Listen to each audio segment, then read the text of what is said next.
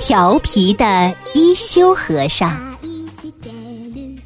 五百多年前，在日本京都附近的一个山庄里，有个叫一休的孩子出生了。一休从小就聪明伶俐，妈妈为了培养他，五岁时就把他送到寺庙里当小和尚。一休很聪明，学习功课很认真，但是就是调皮了些。寺庙里像一休这么调皮捣蛋的小和尚有好几个，老和尚们拿他们都没有办法。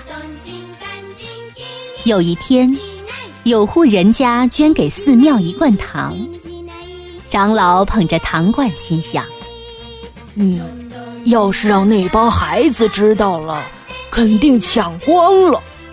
我得把它藏起来。”小和尚们不知从哪儿听到了这个消息，都纷纷向长老要糖吃。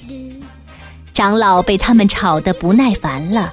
就拿出罐子说：“这根本不是糖稀，这是毒药，你们吃吧，吃了会中毒的。”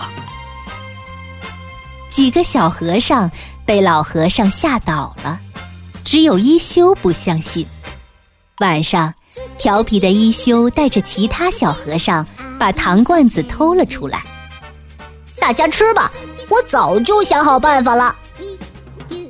几个小和尚狼吞虎咽，不一会儿罐子就空了。第二天，长老发现哭得眼泪汪汪的一休站在自己房间门口，连忙问他：“一休，你怎么了？”一休抽着鼻子说：“长老，我刚才不小心。”把您的砚台打碎了，为了惩罚我自己，我就把那罐毒药吃了。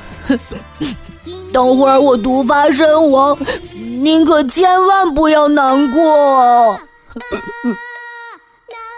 长老哭笑不得，只好说：“傻孩子，那罐子里是糖，不是毒药。”昨天我是怕你们抢了吃，才骗你们的。